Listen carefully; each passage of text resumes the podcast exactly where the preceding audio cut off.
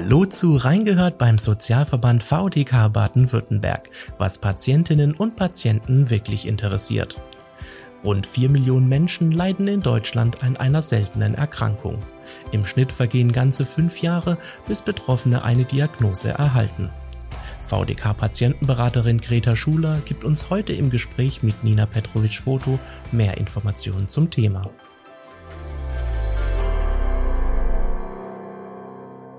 Hallo Frau Schuler, heute zu einem Thema, das nicht unbedingt täglich in den Medien zu finden ist. Hallo. Frau Schuler, was genau versteht man unter einer seltenen Erkrankung und wann gilt denn diese als selten? Als seltene Erkrankungen werden im Allgemeinen lebensbedrohliche und chronische Erkrankungen bezeichnet, die äußerst selten auftreten. Diese Erkrankungen heißen im Englischen Orphan Diseases, Waisenkindererkrankungen. Mhm. Und Waisenkinder deshalb, weil alles rund um diese Erkrankungen und deren Behandlung noch nicht genügend erforscht ist. Die Erkrankten fühlen sich verwaist, sie fühlen sich nicht gut begleitet. Das Entscheidende für die Definition einer seltenen Erkrankung ist die Häufigkeit, in der sie auftritt. Eine Erkrankung in Europa gilt als selten, wenn nicht mehr als fünf von 10.000 Menschen dieses spezifische Krankheitsbild aufweisen. Hier in Deutschland leben rund vier Millionen Kinder und Erwachsene mit einer der ungefähr 8000 bekannten sogenannten seltenen Erkrankungen. Das klingt nicht wenig. Können Sie uns denn ein Beispiel geben? Ähm, was, was sind denn seltene Erkrankungen beispielsweise? Seltene Erkrankungen, von denen man mal vielleicht schon mal gehört hat, ist mhm. zum Beispiel die sogenannte Mukoviszidose. Die Mukoviszidose ist eine Erbkrankheit und äh, ist eine Stoffwechselstörung. Das kommt von Muko, äh, von, von Schleim, von zähem Schleim eigentlich. Das ist eine Stoffwechselerkrankung. Ein weiteres Beispiel, was man sicher auch schon gehört hat, sind die Hämophilien die Blutererkrankungen, da kommt es zu Blutgerinnungsstörungen. Und jetzt gehen wir ein bisschen in die, wo es seltener sind, zum Beispiel den systemischen Lupus erythematodes. Es gibt ungefähr 40.000 Menschen in Deutschland, die an diesem systemischen Lupus erythematodes leiden. Die Krankheit wird durch das körpereigene Abwehrsystem verursacht und gehört zu seltenen entzündlichen Erkrankungen aus dem rheumatischen Formenkreis. Die greift Gefäße und Organe an im Verlauf ihrer Erkrankung mit unterschiedlich starken Auswirkungen. Und die Symptome von diesem äh, systemischen Lupus erythematodes können sich ganz unterschiedlich äußern. Fieber, Müdigkeit, Gelenkschmerzen, Haarausfall, Gewichtsverlust. Das sind so die ersten Beschwerden, die auftreten. Und daran merken Sie auch schon, dass das Beschwerden sind Fieber, Müdigkeit, Gelenkschmerzen, hm, gerade mal von der äh, Covid-19-Impfung gekommen. Haarausfall wird die Schilddrüse angeguckt, Gewichtsverlust, ist viel Stress im Leben. Ähm, Weitere Beschwerden sind geschwollene Gelenke und ein rötlicher Hautausschlag über Nase und Wangen. Und da hat man früher diese Erkrankung als ein sogenanntes schmetterlingsförmiges Gesichtserythem bezeichnet. Mhm. Und um diese Erkrankung, die ja wirklich äh, Gefäße und Organe anfällt, im Verlauf. Um der auf die Spur zu kommen, braucht man ein ganz kompliziertes sogenanntes Laborscreening. Man braucht Blutwerte, Antikörpertests, Urintests. Also das ist gar nicht einfach, mhm. das zu diagnostizieren. Und ich habe Ihnen als letztes Beispiel, bei wenigen Mädchen das, so, tritt das sogenannte Turner-Syndrom auf. Diese Mädchen haben ein X-Chromosom zu wenig oder ein verändertes zweites X-Chromosom. Es ist keine Erbkrankheit und man weiß noch nicht, wo diese Krankheit herkommt. Und die Symptome könnten sein, die Mädchen wachsen nicht richtig, es gibt häufige Mittelohrentzündungen, Herzfehler, rissige Gefäße, die Pubertät stellt sich nicht ein, Nierenprobleme und Unfruchtbarkeit. Das waren jetzt einfach so mal ein paar von diesen ungefähr 8000 seltenen Erkrankungen. Und alle drei haben gemeinsam, dass ähm, es wirklich schwierig ist und einige Zeit vergehen kann, bis man eine gesicherte Diagnose hat, richtig? Richtig. Ähm, warum ist das denn so langwierig? Ja, die Diagnosestellung ist eine richtig komplizierte Sache. Es braucht Untersuchungen, es braucht Blutbilder, Gewebeproben, bildgebende Verfahren. Und oft erlaubt wirklich nur die Kombination von verschiedenen Untersuchungsergebnissen eine zweifelsfreie Diagnose. Dann hat man eine Diagnose und die muss nach dem sogenannten Ausschlussprinzip weiter verfeinert werden. Jede neue Untersuchung dient dann dazu, eine oder mehrere andere Erkrankungen als Ursache der Beschwerden auszuschließen. Das ist eine Studie von äh, Euro, Eurordis. Das ist eine NGO, eine Nichtregierungsorganisation, die zu seltenen Erkrankungen arbeitet und die in Europa vernetzt, hat zu acht seltenen Erkrankungen untersucht, dass 25 Prozent der Patienten zwischen fünf und 30 Jahre auf eine Diagnose warten. Wahnsinn. Also das kann man sich gar nicht vorstellen. Wahrscheinlich die Zeit, in der man bangt und nicht weiß, was mit einem los ist. Ne? Was kann ich denn als Patientin oder Patient dazu beitragen, dass es schneller geht? Gibt es da Möglichkeiten? Da gibt's jede Menge Möglichkeiten. Da hole ich mal ein bisschen aus. Ähm, wichtig ist wirklich auch einfach eine gewisse Beharrlichkeit zu haben. Mhm. Als Betroffene vielleicht mich nicht wie mich nicht bei den bei den Ärzten mit ist vielleicht alles psychisch oder vielleicht mal beruflich ein bisschen kürzer treten, dass ich mich damit nicht zurückweisen lasse, sondern sag, ich bin irritiert, mir geht's nicht gut, ich wünsche mir ein bisschen mehr oder als die Elternteile, die beharrlich darum bitten, ich möchte ernst genommen werden. Ich beobachte Auffälligkeiten bei meinen Kindern. Viele seltene Erkrankungen sind angeboren und machen sich früh bemerkbar. Allerdings sind Kinderkrank Kinderkrankheiten oft irgendwie unspezifisch und dann sehen die seltenen Erkrankungen aus wie ganz andere Erkrankungen. Mhm. Ich kann dazu beitragen, dass es schneller geht, wenn ich zum Arzt gehe und möglichst präzise ausführe, was mir fehlt.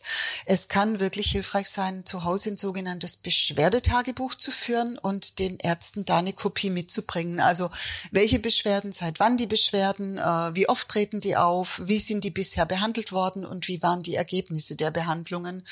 Wenn ich zu einer neuen Ärztin komme, zum Beispiel alle bereits vorliegenden Befunde und Ergebnisse mitbringen und möglichst chronologisch ordnen, damit die Ärzte auf alle durchgeführten Untersuchungen rechtzeitig zurückgreifen können. Und ein wichtiger Aspekt kann auch die sogenannte Familienanamnese. Die Anamnese ist in der Fachsprache die Krankengeschichte, die erfasst wird. Ein wichtiger Aspekt kann diese Familienanamnese sein.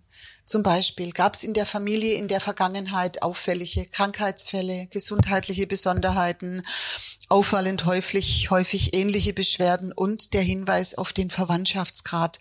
Darauf sollten Sie in der Praxis hinweisen, auch wenn Sie nicht danach gefragt worden, weil die Information könnte einen wichtigen Hinweis für eine Diagnosefindung sein, weil man auf genetisch bedingte Risiken für Erkrankungen hinweisen könnte. Aber das heißt, es kann sein, dass mein Arzt dann nicht danach fragt? Es kann sein, dass die Ärzte nicht danach fragen. Es ist wirklich so, dass Haus- und Kinderärzte einfach, es sind seltene Erkrankungen. Sie tauchen mhm. nicht oft auf, dass man so ein bisschen einfach auch darauf hinweisen muss, äh, bei uns in der Familie gab es mal die und die Erkrankung. Mhm. Und wie lebt man in dieser Zeit der ganzen Unsicherheit? Also beziehungsweise was hilft Betroffenen, solange noch keine gesicherte Diagnose festgestellt wurde? Ist eine schwierige Situation für die Betroffenen, weil wenn man krank ist, ohne eine gesicherte Diagnose zu haben und somit auch nicht weiß, wie geht's denn weiter, wie sind die weiteren Behandlungsmöglichkeiten, ich bin unsicher, ich habe keine klare Perspektive, kann eine große Angst auslösen. Hilfreich kann dann sein in dieser Situation, wenn ich einfach weiß, äh, Vertrauen zu Haus- und Kinderärztin und ich kann mich immer, wenn irgendwas Neues auftritt, an die wenden. Sie haben auch Zeit für mich. Was natürlich weiter verunsichert, sind äh, vielleicht auch verständnislose Reaktionen von Freunden, Freundinnen, Verwandten, Arbeitskollegen und Arbeitskolleginnen oder Mitstudierenden, die dann sagen, na ja, du mit deinen vielen Symptomen, aber keine Diagnose. Die Betroffenen werden oft für einen Hypochonder gehalten oder wenn es um die Kinder geht, na ja, überängstliche Familie irgendwie, lass es doch einfach mal. Was selber hilft, wissen letztendlich einfach nur die Betroffenen, was ihnen gut tut. Manchmal hilft's, wenn man sich ein dickes Fell zulegen kann, um sich diese Kommentare und die Nachfragen nicht so zu Herzen nimmt. Es kann, kann aber auch durchaus helfen, den Kolleginnen und Kolleginnen und den Mitschülerinnen mitzuteilen, ich fühle mich verletzt durch diese Fragen, ich fühle mich verletzt durch diese Kommentare oder ich bin verärgert, ihr ärgert mich. Mhm. Und man darf als Betroffener auch darum bitten, ich möchte da in Zukunft nicht mehr drüber sprechen. Mein Gesundheitszustand ist meins auch so übereifrige Ratschläge. Mach doch mal dies, geh doch mal zum Heilpraktiker, stell doch mal deine Ernährung um, geh doch mal zur Kinesiologin, lass dich doch mal in eine Spezialklinik überweisen, geh doch mal zur Zweitmeinung, lass doch mal deine Wohnung testen. Bei sowas darf man einfach höflich sagen, es gibt ein zu viel an Ratschlägen. Wir haben mal einen Ratsuchenden gehabt, der zu uns gesagt hat, Ratschläge sind auch Schläge. Das hat mich mhm. ziemlich beeindruckt. Betroffene sind in der Regel die Experten für sich und für ihre Seele und sie formulieren, was sie brauchen und was sie von ihrem Umfeld wünschen und was sie nicht haben möchten. Es geht vor allem eigentlich in dieser Zeit darum, die eigene Psyche dann auch zu schützen. Ne? Mhm. Die ja, die eigene Psyche zu ist. schützen. Mhm. Ähm, das heißt, wenn ich es richtig verstanden habe, so der erste Schritt ist schon dann der Hausarzt oder der Kinderarzt. Und ähm, gibt es eine Anleitung, also beziehungsweise welchen Rat würden Sie jemandem geben, der eine Diagnose braucht? Was sind die ersten Schritte? Also die ersten Schritte, wie wir besprochen haben, behandelnde äh, Ärztinnen und Ärzte, egal ob Kinder, Haus oder Facharzt. Mhm. Und wenn, wenn sich da einfach gar nichts tut, dann sollte man doch mal drum bitten, ob man äh, vielleicht einen Kontakt zu einem Zentrum für seltene Erkrankungen herstellen könnte. Dass man die Ärzte darauf anspricht, gibt es denn die Möglichkeit einer Untersuchung für mich in so einem Zentrum für seltene Erkrankungen? Ich glaube, wir haben deutschlandweit ungefähr 30 Zentren für seltene Erkrankungen, die sitzen meist an großen Kliniken oder an Unikliniken und in diesen Zentren für seltene Erkrankungen arbeiten Spezialisten aus verschiedenen Fachrichtungen in sogenannten interdisziplinären Teams ganz eng zusammen. Da kommt ganz viel medizinisches Wissen geballt zusammen. Eine Übersicht dieser Zentren ist zu finden im Internet. Da gibt's einen Versorgungsatlas für Menschen mit seltenen Erkrankungen. Ich glaube, den Hinweis da dazu findet man in den Show Notes oder rufen Sie uns an bei der VDK Patienten- und Wohnberatung. Und wenn die Diagnose feststeht, wie geht's dann weiter? Das kommt immer darauf an, was es für eine Diagnose ist, was es für eine Erkrankung ist. Es gibt so viele seltene Erkrankungen und der jeweilige Verlauf, die Behandlung sind von ganz vielen Faktoren abhängig. Die meisten seltenen Erkrankungen lassen sich nicht heilen. Die Betroffenen brauchen dauerhaft ärztliche oder sonstige therapeutische Versorgung. Aber durch die Versorgung kann die Lebensqualität der Betroffenen wirklich verbessert werden. Wenn ich mal mein Beispiel vom Anfang, die Mädchen mit dem Turner-Syndrom wieder mhm. aufgreife. Beim Turner-Syndrom können dann Ersatzhormone helfen, Medikamente helfen, Operationen, eine Frühförderung, Ergotherapie oder Psychotherapie, das können Behandlungsoptionen sein, um mit dieser Erkrankung im Leben zurechtzukommen. Und wenn ich allgemein Beratung und Hilfe brauche, wo kann ich mir die holen? Es gibt ganz viele und ganz unterschiedliche Möglichkeiten, sich beraten lassen. Es gibt regionale und überregionale Möglichkeiten. Ich fange mal mit den Kindern an. Es gibt das sogenannte Kindernetzwerk e.V., das ist äh, im Internet zu finden. Das ist ein Dachverband der Selbsthilfe von Familien mit Kindern und jungen Erwachsenen mit chronischen Erkrankungen und Behinderung. Dort gibt's ganz viele Informationen auf den Internetseiten, die abrufbar sind oder auch die Möglichkeit, sich kostenfrei telefonisch beraten zu lassen. Dann gibt's Hintergrundinformationen zu seltenen Erkrankungen, die nennen sich ZIPSE das zentrale Informationsportal für seltene Erkrankungen. Da findet man Ansprechpartner in allen Regionen aufgelistet und kann diese Ansprechpartner auch telefonisch oder postalisch kontaktieren. Die Achse, die Allianz chronischer seltener Erkrankungen, hat telefonisches Beratungsangebot für Betroffene und Angehörige und eines der ältesten Angebote, da sind wir wieder bei dem Begriff Orphan Diseases, das sogenannte OrphaNet, ist ein internationales Serviceangebot für Interessierte. Dort finden sich Adressen und medizinische Informationen, nicht nur auf Deutsch, auch in anderen Sprachen. Das ist ein ganz umfangreiches Verzeichnis. Das würde jetzt wirklich den Rahmen sprengen, wenn ich, wenn ich Ihnen erzähle, was man da alles finden kann. Äh, aber das ist eine wirklich gute Adresse. Orphanet auf Deutsch, Orphanet auf Englisch, ähm, auch mit Hinweisen auf wirklich viele Beratungsstellen, Selbsthilfeinformationen und vor allem medizinische Neuigkeiten. Da gibt's, äh, wo läuft welche Studie, in welchem Land läuft welche Studie und mit welchem Ergebnis sind Studien veröffentlicht worden. Beratung und Hilfe erhalten Sie auch vor Ort und regional. Wenn ich Ihnen ein Beispiel in Stuttgart mache, wir haben in Stuttgart eine Beratungsstelle, die heißt Beratung für Menschen mit chronischen Erkrankungen oder Behinderungen. Wenn man mal diese Stichworte im Internet einguckt, eingibt, dann findet man ganz oft die regionalen Beratungsstellen, die es gibt, entweder für Kinder mit chronischen Erkrankungen, für Erwachsene, äh, oder sie lassen sich wiederum auch von der VDK Patienten- und Wohnberatung von bei der Suche nach regionalen regionalen Angeboten unterstützen. Es ist immer so, in den Großstädten gibt es ein bisschen mehr. Manchmal sind die Gesundheitsämter sehr engagiert. Wir unterstützen sie da dabei. Und die meisten dieser Angebote sind kostenlos oder muss ich was bezahlen? Nein, die meisten dieser Angebote sind kostenlos. Bei den städtischen Beratungsstellen, bei den kirchlichen Trägern ist es kostenfrei. Es gibt regional unab sogenannte unabhängige EUTB-Stellen, die bieten Teilhabeberatung an, auch kostenfrei.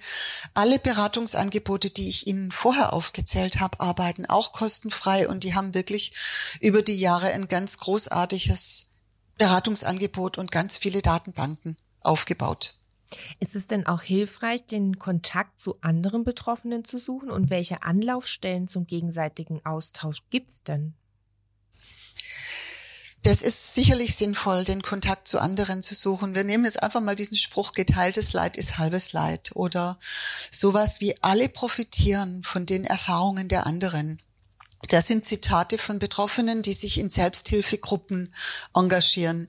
Die Erkenntnis mit meiner Erfahrung, mit meiner Suche, nicht alleine zu sein. Man kann sich gegenseitig wirklich stärken. In einer Selbsthilfegruppe, in einer Selbsthilfegruppe unterstützen sich Teilnehmerinnen und Teilnehmer gegenseitig in ihrem Alltag, in der Bewältigung mit der Erkrankung, in ihrer Suche nach einer Therapie ähm, und vieles mehr, was man einfach bewältigen muss, wenn man chronisch krank ist. Und jede Gruppe ist ein einzigartiges Netzwerk von lauter kleinen Informationen. Die bündeln das Wissen über eine seltene Erkrankung. Die Betroffenen werden selber Expertinnen und Experten für die Erkrankungen. In Baden-Württemberg gibt es zahlreiche Selbsthilfe-Kontaktstellen und es gibt bestimmt auch eine Kontaktstelle in Ihrer Region. Wie gesagt, wir helfen auch da gerne suchen. In für Stuttgart ist es die KISS, die Kontakt- und Informationsstelle für die Selbsthilfe in Stuttgart. Die haben in der Regel immer ausführliche Verzeichnisse, ob es vielleicht für meine seltene Erkrankung bereits eine Selbsthilfegruppe gibt. Häufig ähm, trifft eine seltene Erkrankung ja Menschen, die noch mitten im Berufsleben stehen. Auch dann, wenn noch keine gesicherte Diagnose besteht. Muss ich meinem Arbeitgeber mitteilen, dass ich an einer seltenen Erkrankung leide? Mein Arbeitgeber hat kein Recht darauf, meine Diagnose zu erfahren. Die Ärzte unterliegen der Schweigepflicht. Auch eine Krankenkasse darf dem Arbeitgeber keine Diagnosen nennen. Der Betriebsarzt darf den Arbeitgeber nur über die Eignung für eine auszuübende Tätigkeit hinweisen. Auch eine konkrete Diagnose darf vom Betriebsarzt nicht weitergegeben werden. Das heißt, welche Rechte habe ich noch als Arbeitnehmer? Wenn Arbeitnehmerinnen und Arbeitnehmer innerhalb von einem Jahr länger als sechs Wochen ununterbrochen oder wiederholt arbeitsunfähig erkrankt sind, muss der Arbeitgeber ein sogenanntes betriebliches Eingliederungsmanagement, kurz BEM genannt, anbieten. Das geht beim BEM darum, zu schauen, wie Arbeitsunfähigkeit überwunden werden kann, mit welchen Hilfen weitere Arbeitsunfähigkeit vorgebeugt werden kann oder wie der Arbeitsplatz erhalten werden kann. Wenn der Betroffene schwerbehindert ist, ist beim BEM auch noch die Schwerbehindertenvertretung hinzuzuziehen. Außerdem haben Arbeitnehmer mit einer Schwerbehinderung weitere Rechte, wie zum Beispiel einen Zusatzurlaub oder einen besonderen Kündigungsschutz. Das heißt, äh, Kündigungsschutz ist das Stichwort für meine nächste Frage. Kann ich denn sch schlimmstenfalls wirklich gekündigt werden, wenn es zu häufigen Fehlzeiten aufgrund meiner Erkrankung kommt? Das kann passieren. Eine lang anhaltende Krankheit kann im schlimmsten Fall zu einer Kündigung führen.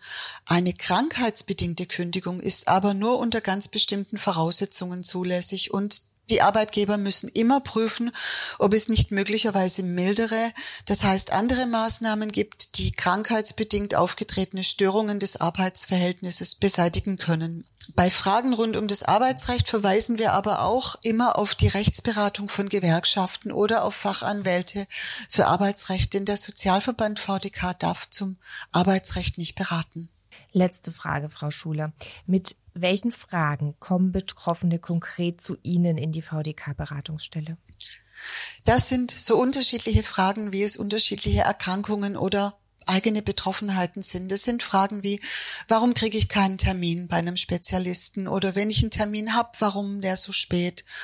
Warum schaut die Kinderärztin bei meinem Kind nicht genauer hin? Mir ist ein Gentest empfohlen worden. Welche Gefahren hat denn so ein Test? Was kostet denn so ein Test? Warum bezahlt meine Krankenkasse bestimmte Medikamente nicht? Oder ich brauche ein ganz bestimmtes Medikament, das meine Kasse nicht bezahlt sind auch Fragen nach Hilfsmitteln. Mein Kind braucht ein Hilfsmittel, die Kasse möchte das nicht bezahlen oder ich möchte in eine spezielle Reha-Klinik, die ganz auf meine Erkrankung spezialisiert ist und der Kostenträger möchte diese Klinik nicht bezahlen. Also sind ganz viele unterschiedliche Fragen genauso weit wie das Feld ist äh, mit Fragen, die Menschen quälen, die an einer seltenen Erkrankung leiden. Danke, Greta Schuler, für die ausführlichen Informationen zum Thema seltene Erkrankung und vielen Dank fürs Zuhören. Weitere Informationen zum Thema und Kontaktmöglichkeiten zur VDK Patientenberatung gibt es in den Show Notes dieser Episode. Bis zum nächsten Mal. Tschüss. Tschüss. Das war reingehört beim Sozialverband VDK Baden-Württemberg, was Patientinnen und Patienten wirklich interessiert. Falls Sie Feedback oder Anregungen zu diesem Podcast haben, dann schreiben Sie uns einfach eine E-Mail an feedback@vdk.de. Mehr Informationen zum Sozialverband VDK Baden-Württemberg und unserem heutigen Thema gibt es in den Show Notes dieser Episode. Wenn Ihnen der Podcast gefällt, dann abonnieren Sie ihn gerne kostenlos. Natürlich freuen wir uns auch auf eine positive Bewertung von Ihnen. Und damit Tschüss, bis zur nächsten Folge.